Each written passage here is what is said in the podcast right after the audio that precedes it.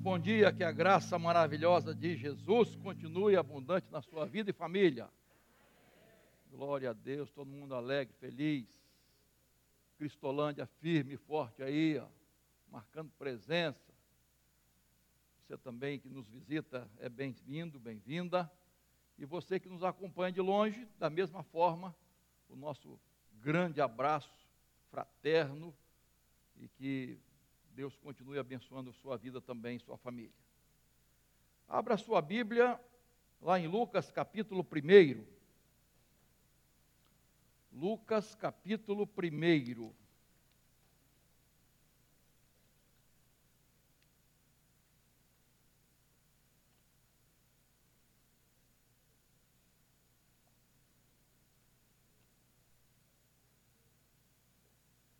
Jesus é a pessoa principal do Natal, não resta nenhuma dúvida, né?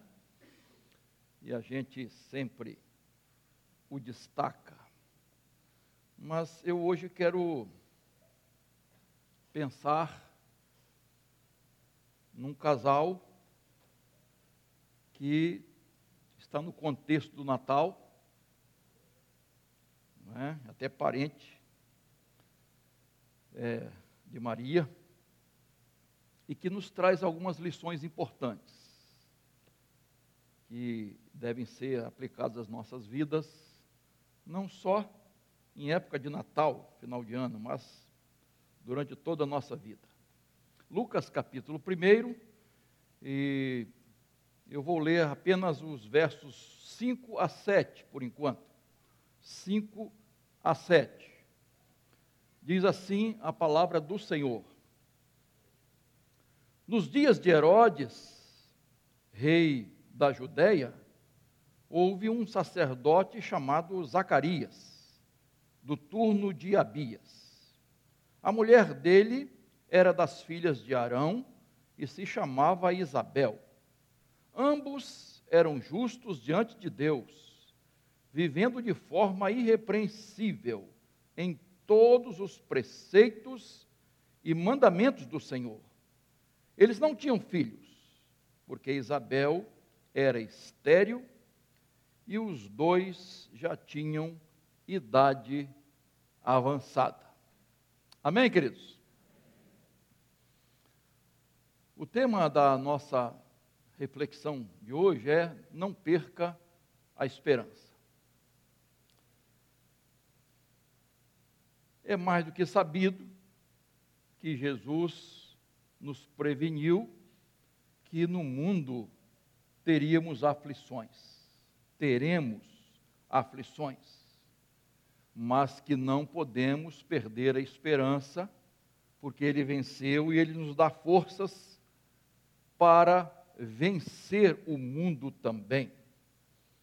E nós todos sabemos que diante tantas lutas, dificuldades e desafios que nós enfrentamos, como, é, vamos dizer assim, pessoas, cidadãos, cidadãs, mas especialmente como cristãos e cristãs, como servos e servas do Senhor. Nós enfrentamos muitas lutas, e há momentos, muitos, que há coisas que abalam até quase que nossas estruturas. E é nessas horas que nós precisamos ter o sustentáculo de Jesus. É Ele que nos firma, é Ele que nos segura em Suas mãos poderosas. É o Senhor do Natal que está junto conosco e cumprindo a promessa de que jamais nos deixaria sozinhos.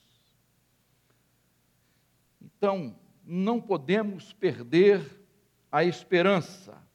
Jó diz que a esperança para a árvore cortada, mesmo que ela esteja parecendo morta, mas num cheiro de chuva, de água, brota,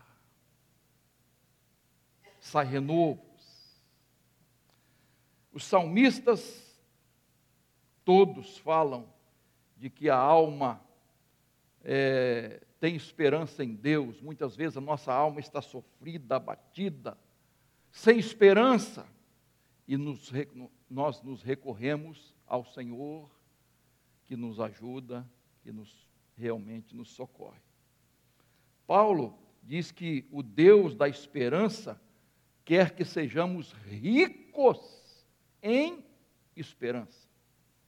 Jeremias diz que Deus tem planos para nós, planos de paz e um futuro de esperança.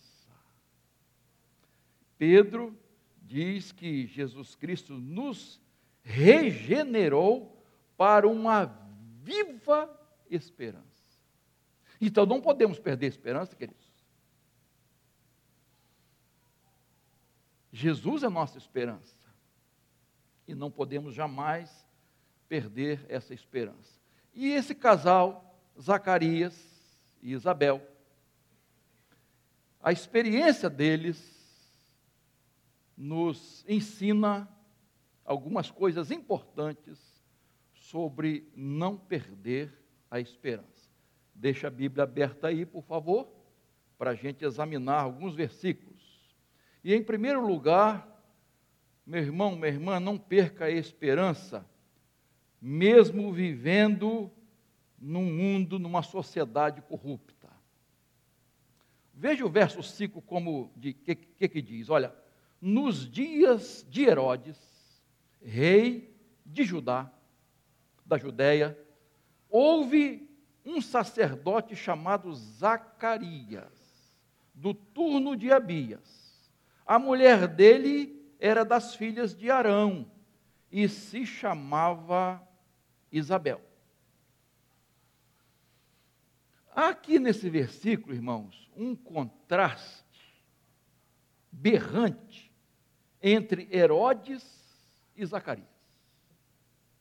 Um rei e um sacerdote. Herodes o Grande, um rei tirano, ímpio, mundano, egoísta, violento, sanguinário, cruel.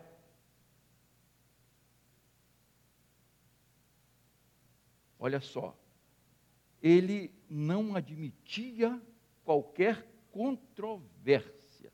E se alguém, de alguma forma, representasse uma ameaça a ele, ao trono, ao seu poder, ele passava o cerol.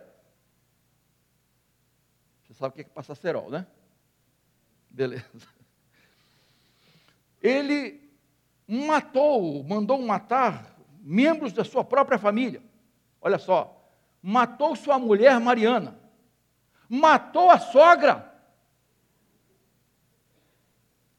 Alexandra matou seus, dos seus filhos, três: Alexandre, Aristóbulo e Antípatro.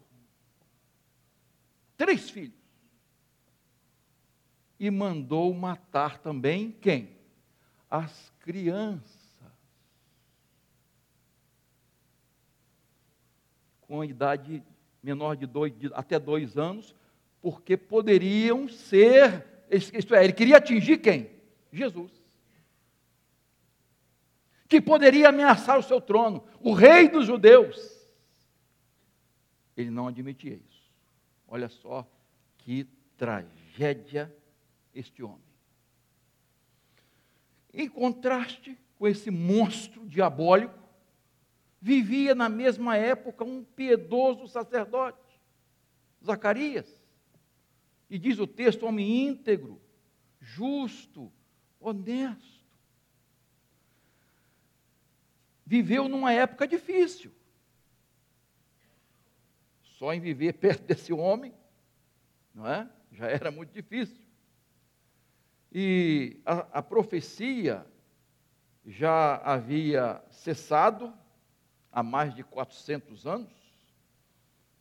As rotinas cerimoniais religiosas no templo era sem vida, mecânica, sem entusiasmo. A casa de Deus foi transformada em covil de salteadores. Mas se destaca um homem, um sacerdote, um servo de Deus piedoso, que conserva a sua integridade no meio de tanta corrupção, no mundo e no meio religioso. Esse homem se destaca. E ele me lembra muito Noé.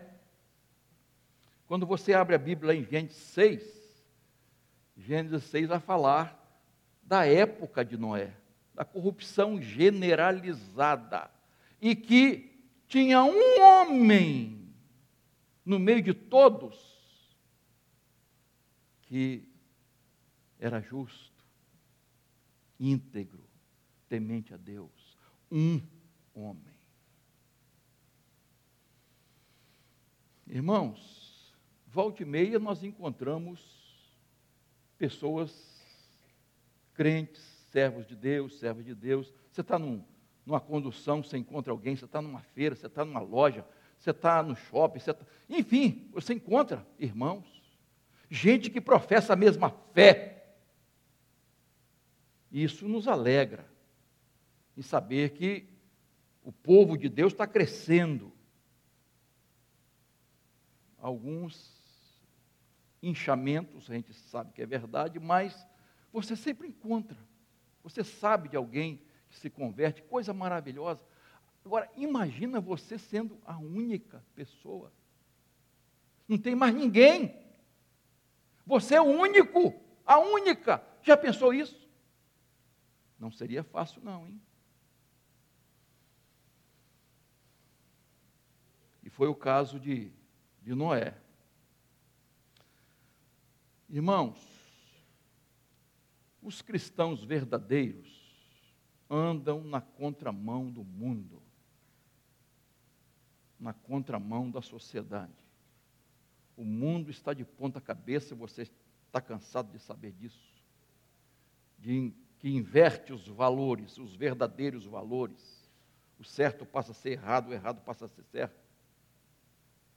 Hoje, os, os maiores ladrões do Brasil estão soltos.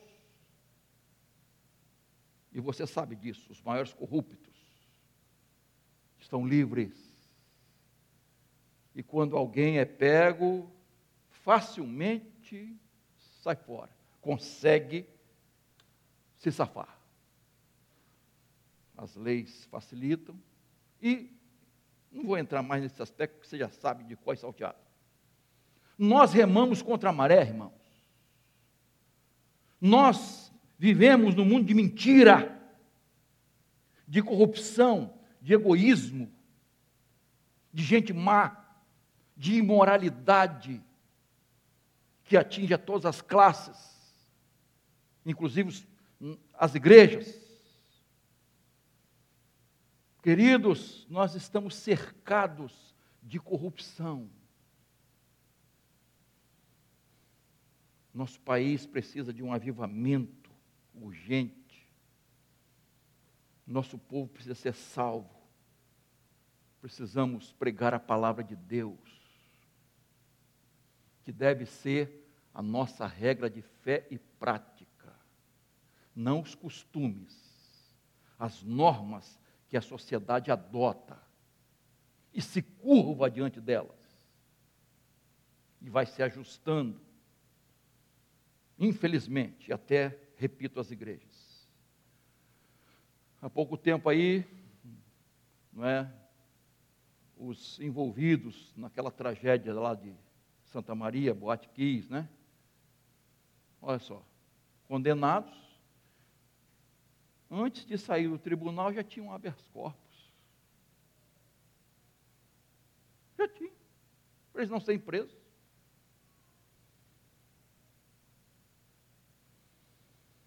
Esse é o Brasil que nós vivemos, irmãos. E eu gosto de lembrar, né, do sargento, inclusive foi, ele foi chamado como testemunha, né? O sargento que foi lá eu já falei isso aqui algumas vezes. E na época que aconteceu, eu falei desse caso, de que ele não deixou suas filhas irem. Elas ficaram revoltadas. Todo mundo vai, nossa turma, a escola toda vai, faculdade, todo mundo vai. Só nós, só nós. Não, não vão. Pai, que ama de verdade, vocês não vão, porque eu sei que vai acontecer lá. Quer dizer, ele não sabia da tragédia, mas do que ia acontecer lá dentro.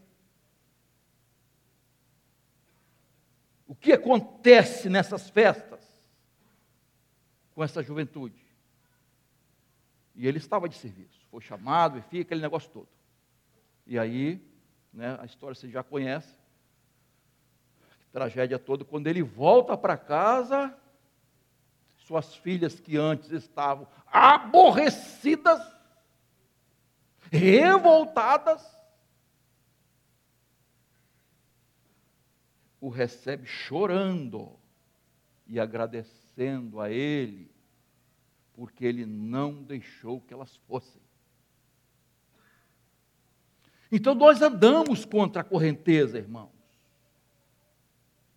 Nós não podemos aceitar o curso dessa vida, essa era, essas normas, nós precisamos ter firmeza, como Zacarias e Isabel, enfrentando esse mundo corrupto. Segunda coisa que eu aprendo aqui, irmãos, não perca a esperança mesmo enfrentando duras provações. Veja lá, verso 6. Ambos, Zacarias e Isabel, eram justos diante de Deus, vivendo de forma irrepreensível em todos os preceitos e mandamentos do Senhor. Verso 7 agora. Eles não tinham filhos, porque Isabel era estéril e os dois já tinham idade avançada. Isso aqui, irmãos, é interessante. Nunca é, é demais lembrar que um casal sem filhos, uma mulher estéril, não era uma aprovação da época, não. Era aprovação. Não é aprovação, não aprovação. A pior, a tragédia maior na vida de um casal, tanto uma tragédia pessoal como familiar, era extremo sofrimento, era, era, a pessoa era considerada que, que não estava sendo abençoada por Deus, pelo contrário, amaldiçoada. Ela estava em desfavor divino. Reprovação de Deus, vergonha. Os rabinos da época diziam que essa pessoa nem devia orar, porque Deus não estava aprovando a vida dela. Era motivo legítimo para o marido chegar e se divorciar. Se não tem filho, se é estéreo, eu, ó, vai embora. Não quero mais você não quero mais. Queridos, a esterilidade era um pesadelo. Um pesadelo tão grande que lá em Gênesis, capítulo 30, verso 1, Raquel, você conhece bem, a esposa de Jacó, ela diz assim: Dá-me filhos ou eu morrerei. Eu vou morrer. Se eu não tiver filhos, eu vou morrer. E quando Isabel engravida, verso capítulo 1, verso 25, veja lá, ela se expressou assim, olha: O Senhor acabou com a minha vergonha diante das pessoas.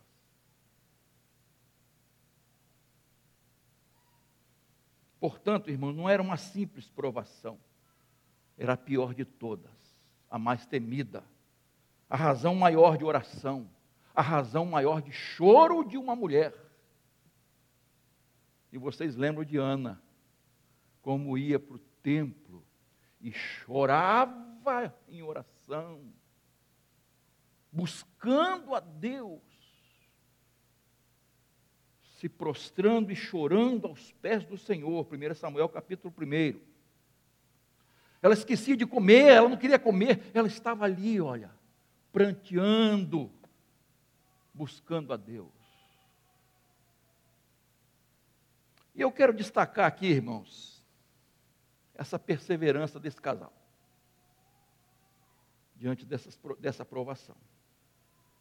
Primeiro, olha só, eles nos dão um exemplo porque esse casal enfrenta aprovação unido.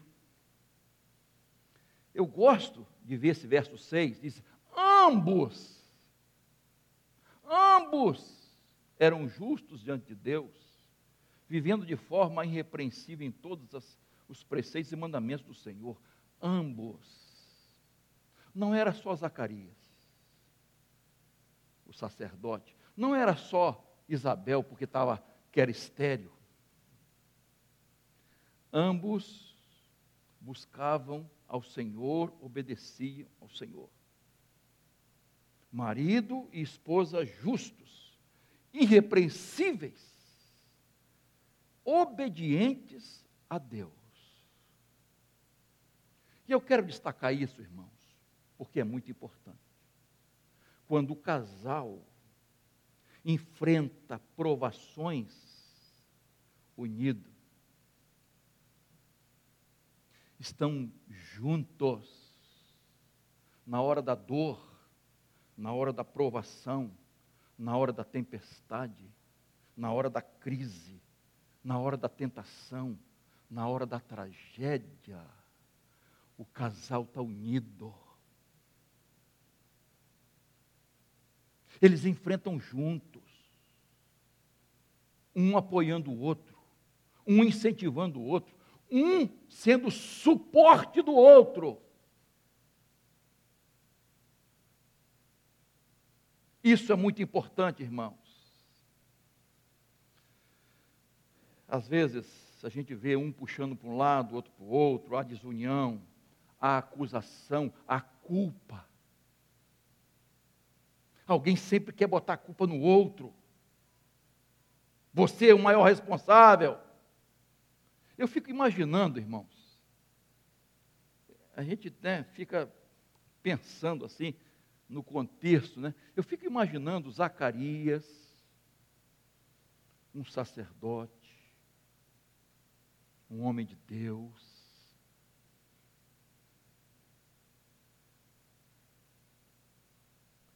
este homem com a mulher estéril, sem poder ter filhos. Eu fico imaginando se ele age assim. Você é culpado da minha desgraça. Imagina ele dizendo isso para a mulher. Você é culpado da minha desgraça. Você é culpado da minha vergonha. Esse ventre seu aí, ó, daí não sai nada. Eu poderia ser um homem mais abençoado. Eu poderia ser um homem mais próspero, mais feliz, mais realizado, se não fosse você. Se você fosse capaz de me dar um filho, eu vou te largar, eu vou procurar outra, porque você é culpada dos meus problemas. Você pode imaginar Zacarias dizendo isso para sua esposa?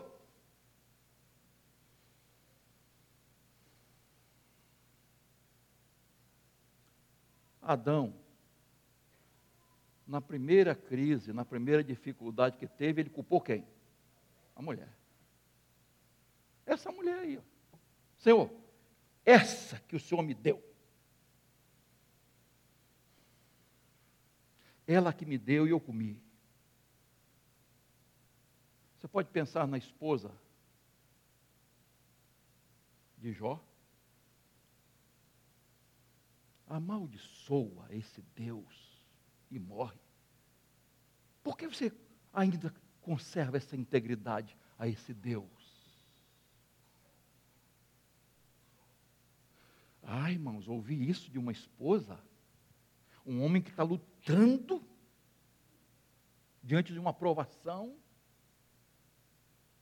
era a aprovação dela também, porque perdeu tudo, perdeu os filhos, enfim. E ela não resiste. Não resiste. Pense na, na esposa de Ló. Não vou obedecer, não. Por que, que eu tenho que obedecer, largar tudo aqui e não olhar para trás? E transformou-se numa estátua de antissal do que mal acompanhado.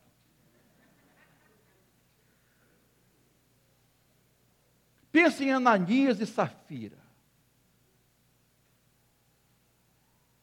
Olha, vamos combinar aqui. Nós vamos mentir. Agora, eu fico imaginando assim: se ou Ananias ou Safira. Não, não podemos fazer isso.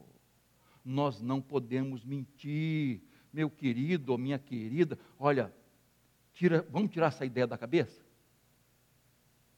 Nós não podemos mentir. Nós não temos que fazer isso. Vamos esquecer isso. Imagina se um ajudasse o outro naquela hora. Não, não, eu não vou concordar com você. Porque não tem que concordar com a coisa errada, irmão. Você não tem que aceitar o pecado na sua vida, na sua família, no seu casamento. Porque tem gente que vai se ajustando. Ah, não. Irmãos, o casal tem que estar unido. Tem que estar unido. E unido para servir a Deus, acima de tudo. A gente respeita os casais, não é que ah, alguém, é, um cônjuge não tem essa mesma fé, a gente respeita, tá? E tem que considerar, a gente tem que ter paciência, enfim, mas não pode exigir pecado. Que você minta, que você peque contra Deus. Ah, se um deles tivesse feito isso. Casais precisam estar unidos para enfrentar as crises, as tragédias, as dificuldades união, união diante das grandes provações da vida. Deus vai suprir, irmãos. E um precisa suprir o outro. Porque se casou por quê?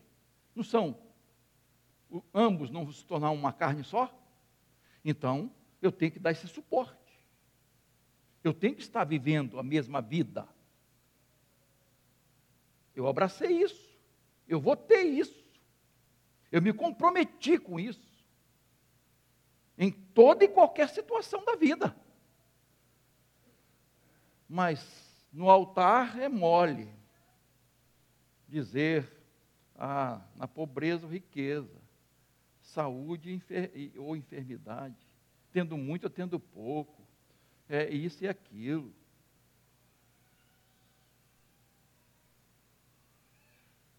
na hora da crise, alguém passa sebo nas canelas. O casal estava firme juntos, vivendo em harmonia. Irmãos, quando um casal briga, não tem vencedor. Não é? Nem tem empate. Os dois saem derrotados. Não estou dizendo que não há desentendimento no casal, né? Né, minha filha? Em casa tem. E quando eu me enfezo, eu faço um carinho nela. Mas, irmãos, é importante estarem juntos. E eu destaco isso. Esse casal enfrentando a maior tragédia, eles estão juntos. Os dois ali, ó, unidos obedientes a Deus, tementes a Deus, obedecendo a palavra de Deus. buscando o Senhor, servindo o Senhor. Isso é muito importante, irmãos. É muito mais fácil vencer as dificuldades do casamento, as crises, quando nós estamos juntos. Quando há esse propósito firme no coração. Ah, e outra coisa que eu destaco aqui ainda nesse ponto, irmãos, é que a visitação de Deus a Zacarias veio exatamente quando ele cumpriu o ministério dele. Quando ele estava lá no templo, verso, verso 8 e 9, veja lá, ó, aconteceu o quê? Enquanto Zacarias exercia o sacerdócio diante de Deus, na ordem do seu turno, coube-lhe por sorteio, segundo o costume sacerdotal, entrar no santuário do Senhor para queimar incenso. Verso 10. Durante esse tempo, toda a multidão do povo permanecia na parte de fora, orando. Verso 11: E eis que apareceu a Zacarias, um anjo do Senhor, em pé à direita do altar do incenso. Verso 12: Ao vê-lo, Zacarias ficou assustado, e o temor se apoderou dele. Eu gosto de pensar que foi na casa de Deus onde a mensagem do Senhor chegou a Zacarias. Deus enviou um anjo lá especialmente para falar com ele. Zacarias exercia seu ministério sacerdotal. Ele estava ali firme no serviço de Deus. Eu li um autor, comentarista, que, que diz que haviam aproximadamente 20 mil sacerdotes, dividido em 24 equipes, sessões. Quer dizer, dava quase mil para cada sessão. E eles só trabalhavam, todos, só na, nas grandes festas, que eram o quê? Páscoa, Pentecostes e Gente, tá, tá, tá, bernáculos, das tendas, né? Das cabanas, como se dizia. E então, ah, durante o resto do ano, cada grupo, cada sessão dessa, trabalhava duas semanas. Duas semanas. E aí, não dava para todo mundo.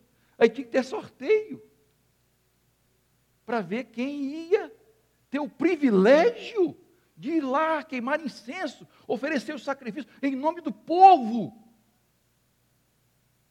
E o povo ficava esperando, no final da tarde, quando ele ia né, dar a bênção.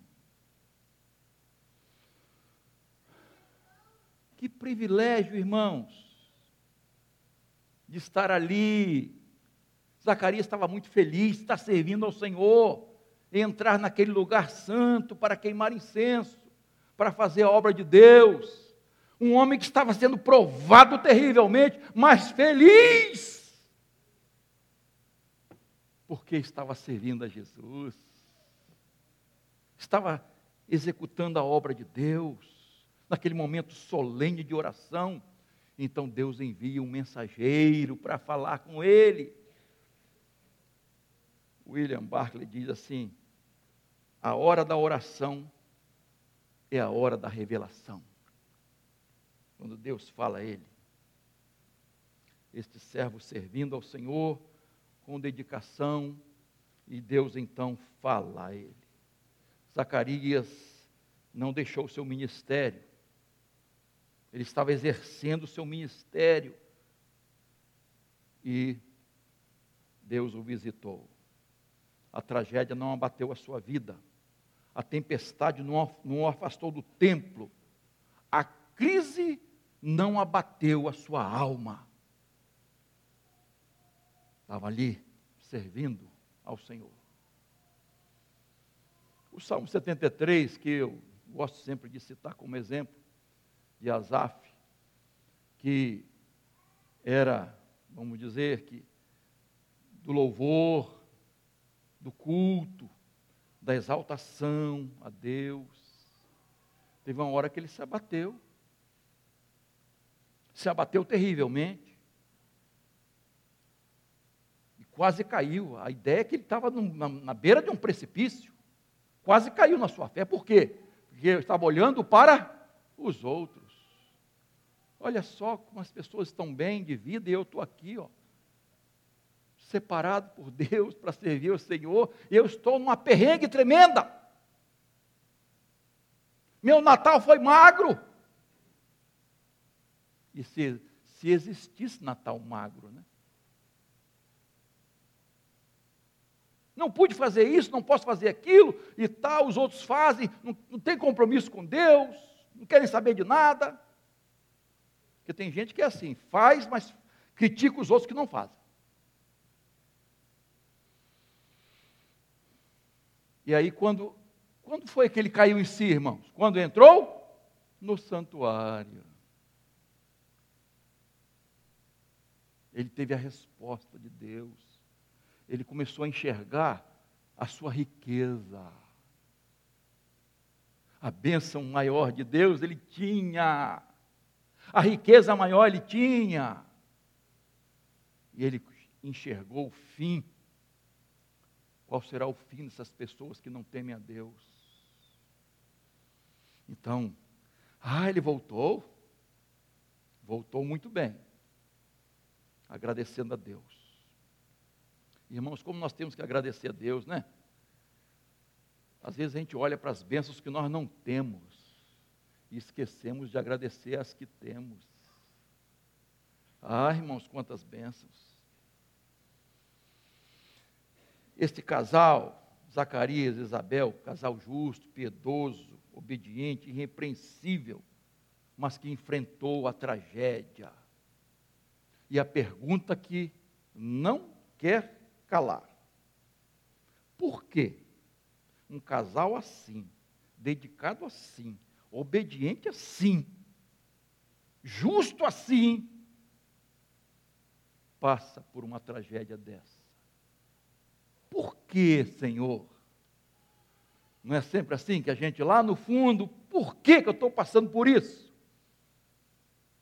Por que justo? minha família? Por que eu? A gente pergunta isso, irmãos. Jó fez essa pergunta 16 vezes. Por quê? Por quê? E Deus não deu resposta a ele, não. Deus fez mais perguntas a ele depois.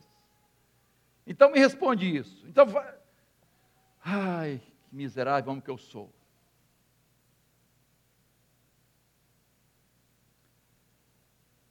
Irmãos, Zacarias e Isabel, na provação, permaneceram firmes, perseveraram em oração, não abandonaram o trabalho de Deus, continuaram buscando ao Senhor, continuaram obedientes e fiel à palavra de Deus, não perderam a esperança, não. E Deus visitou o casal, para a glória de Deus. Então não deixe a aprovação te afastar de Deus. Não deixe a aprovação fazer você cair, a não ser de joelhos. Em frente suas lutas, suas dificuldades. Talvez sua luta ninguém tem. Mas Deus sabe por quê. E para quê? Terceiro lugar. Deixa a Bíblia aberta aí, por favor. Não perca a esperança. Mesmo que você tenha um grande desafio, mesmo que há algo para você crer impossível. Algo difícil de você acreditar. Veja lá, 13 a parte B. O anjo diz a Zacarias: Isabel, sua esposa, dará à luz um filho, a quem você dará o nome de João. 18. Verso 18. Então Zacarias perguntou ao anjo: Como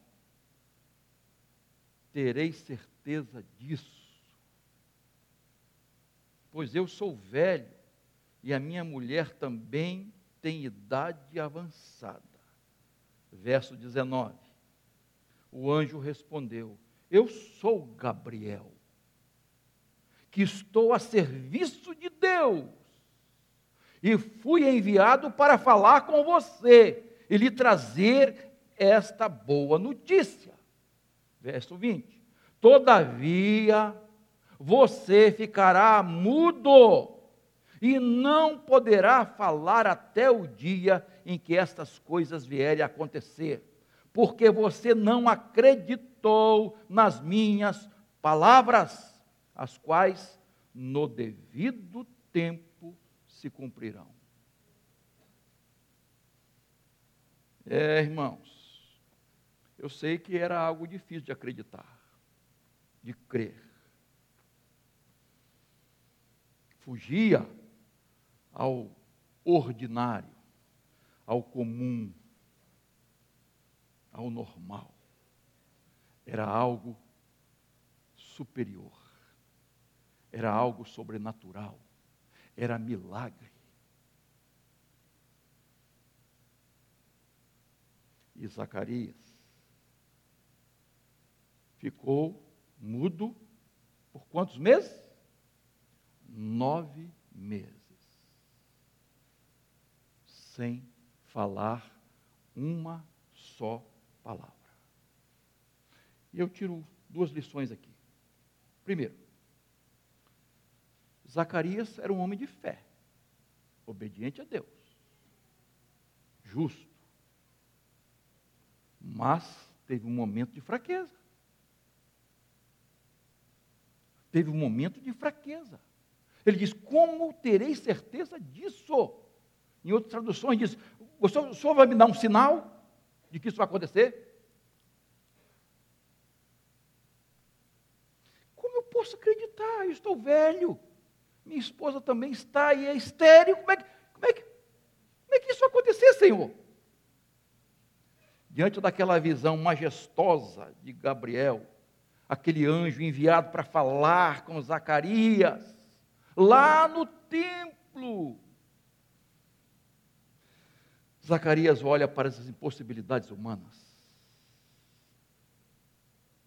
Ele não olha para as possibilidades de Deus. Ele olha para a terra e não para o céu. E há um contraste entre as palavras de Zacarias e do anjo. Com, Zacarias, como posso acreditar nisso?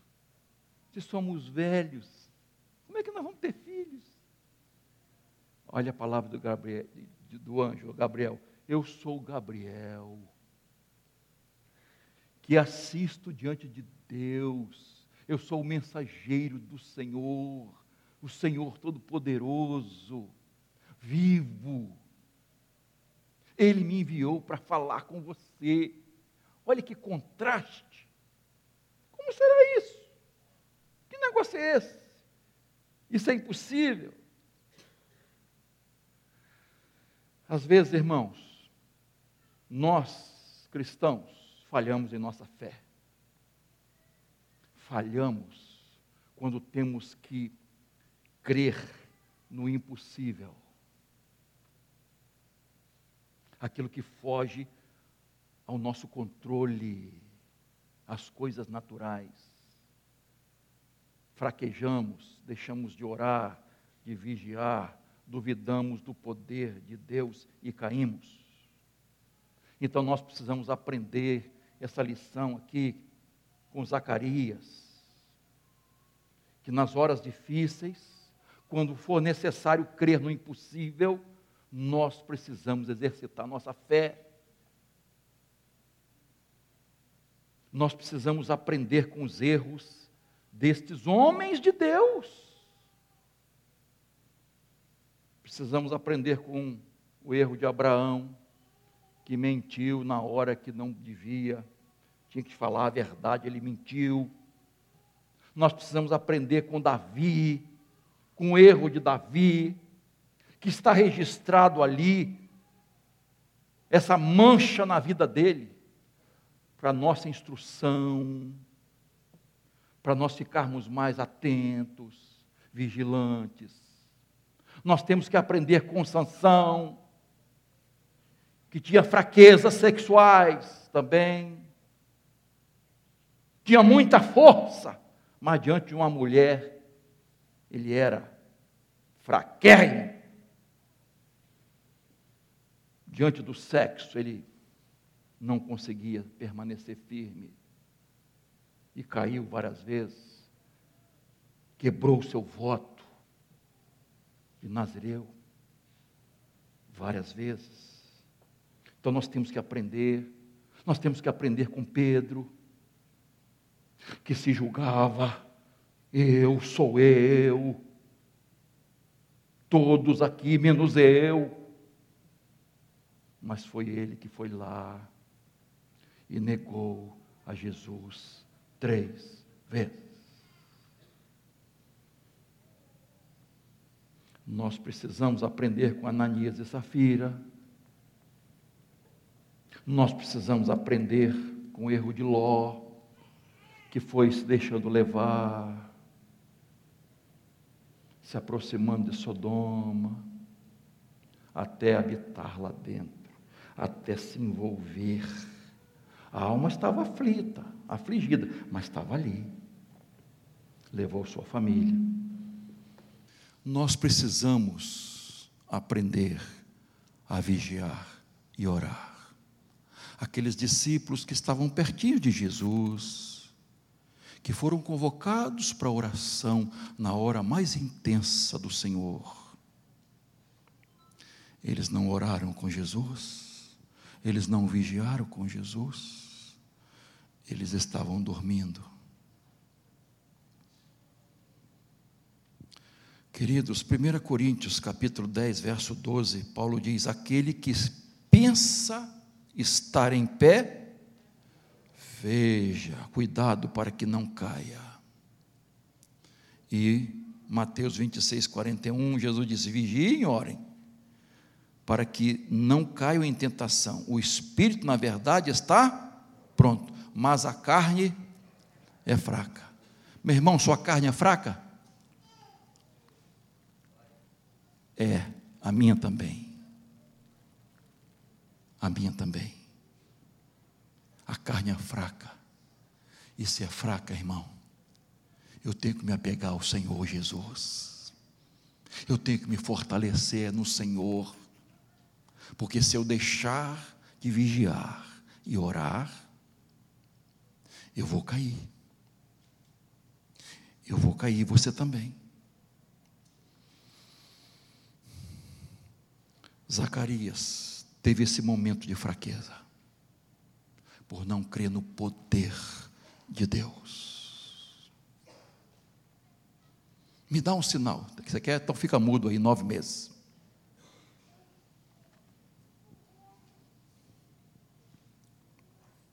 Outra coisa que nós precisamos, que eu aprendo aqui nesse ponto, irmãos, é o cuidado com o que a gente fala, com a nossa língua. Zacarias fez um mau uso da língua e por isso ficou sem língua nove meses. Ficou sem falar nove meses. você vai ficar em silêncio. Você vai ter que aprender a se comunicar por sinais ou escrever na tabuinha.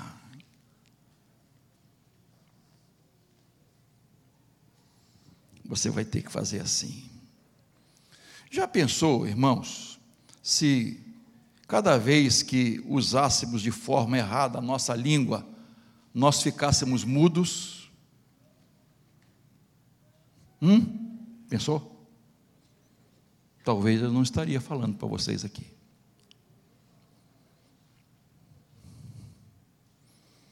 Se toda vez que usássemos a língua para não glorificar Deus, para demonstrar nossa fraqueza, nossa incredulidade, língua de modo errada, nós ficássemos mudos, irmãos. Olha, mas não é verdade que às vezes a gente tem que ficar mudo mesmo, irmãos? Tem gente que fala demais, fala o que não deve. na hora errada e de forma errada,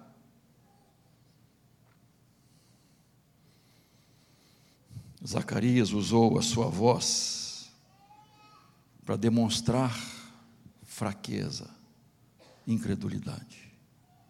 E quanta gente falando bobeiras, aconselhando, dizendo para os outros, aconselhando de maneira errada, contra a palavra de Deus. E são líderes. E da boca sai coisas que não glorificam o Senhor. Mas eu só escrevo, pastor, nas minhas redes sociais. É, está falando. Está falando. Está condenando. Cuidado. Cuidado com o que você fala. Cuidado com o que você apoia, você curte. Cuidado. Você está transmitindo uma mensagem. Você está se comunicando. Você está influenciando os outros. Cuidado. Tenha cuidado com a sua língua. Guarda a sua boca. A Bíblia fala de, há muitos versículos na Bíblia. Provérbios tem muitos, Tiago, né? Refrear a língua, não falar com gritaria, com raiva, com ofensa, não difamar, maldizer, mentir, fofocar, dar mau testemunho, murmuração. Tiago diz no capítulo 3, verso 6, a língua é um fogo que contamina o quê? O corpo inteiro. Esse membro aqui, ó, contamina o corpo inteiro. Então nós temos que ter cuidado com nossas palavras. Elas devem ser edificantes, temperantes, devem inspirar os outros, deve ser apropriada para cada momento, na hora certa, no tom certo, deve ser sempre verdadeira. Não confundir, não jogar mais lenha na fogueira, não atiçar mais, mas palavra de ânimo, de paz, de harmonia. Já viu na sua casa, na minha, né? Às vezes uma palavra, irmãos, uma palavra acaba com tudo, destrói, mata, fere. E a pessoa fica desanimada, sofrida, angustiada. Zacarias, você vai ficar nove meses sem falar. Mudinho da Silva. Às vezes nós precisávamos ficar mudos, irmãos. Até tem uma brincadeira de criança, né? Não tem? Meninos aí, aquela brincadeira assim, ó, quem falar primeiro é o quê? Hã? A mulher do padre. Não tem mulher, padre não tem mulher, né? Alguns, alguns têm, né? É, é, quem, quem falar primeiro come não sei o quê, como é que é? Ih, não precisa falar não. Não precisa falar não. E aí tem aquela brincadeira, todo mundo fica. Ninguém fala nada. Irmãos, às vezes não temos que fazer essa brincadeira. Nós temos que fazer mais essa brincadeira. Ficar caladinho. Ó. Não é na hora que tem que se comunicar, verbalizar as coisas, não é isso não, tá? Mas tem momentos que você tem que ficar quietinho não falar. Aguarda o momento certo e fala no tom certo, na forma certa, que vai ajudar, vai edificar, não vai espizinhar mais a pessoa, não. Língua que louva a Deus, que glorifica a Deus e que leva vida, não morte. A nossa língua tem que ser assim, irmãos. Amém? À noite eu vou continuar nesse, nesse texto aqui falando desse casal e como eles alcançaram a bênção e quando não perderam a esperança. Então, não perca a esperança. Vimos três ideias aqui, três lições. Primeiro, não perca a esperança, mesmo vivendo nesse mundo corrupto, violento, sujo, mentiroso. Você pode ser justo, você pode ser diferente e fazer a diferença. Pode. Pode sim. Posso todas as coisas? Então a gente pode.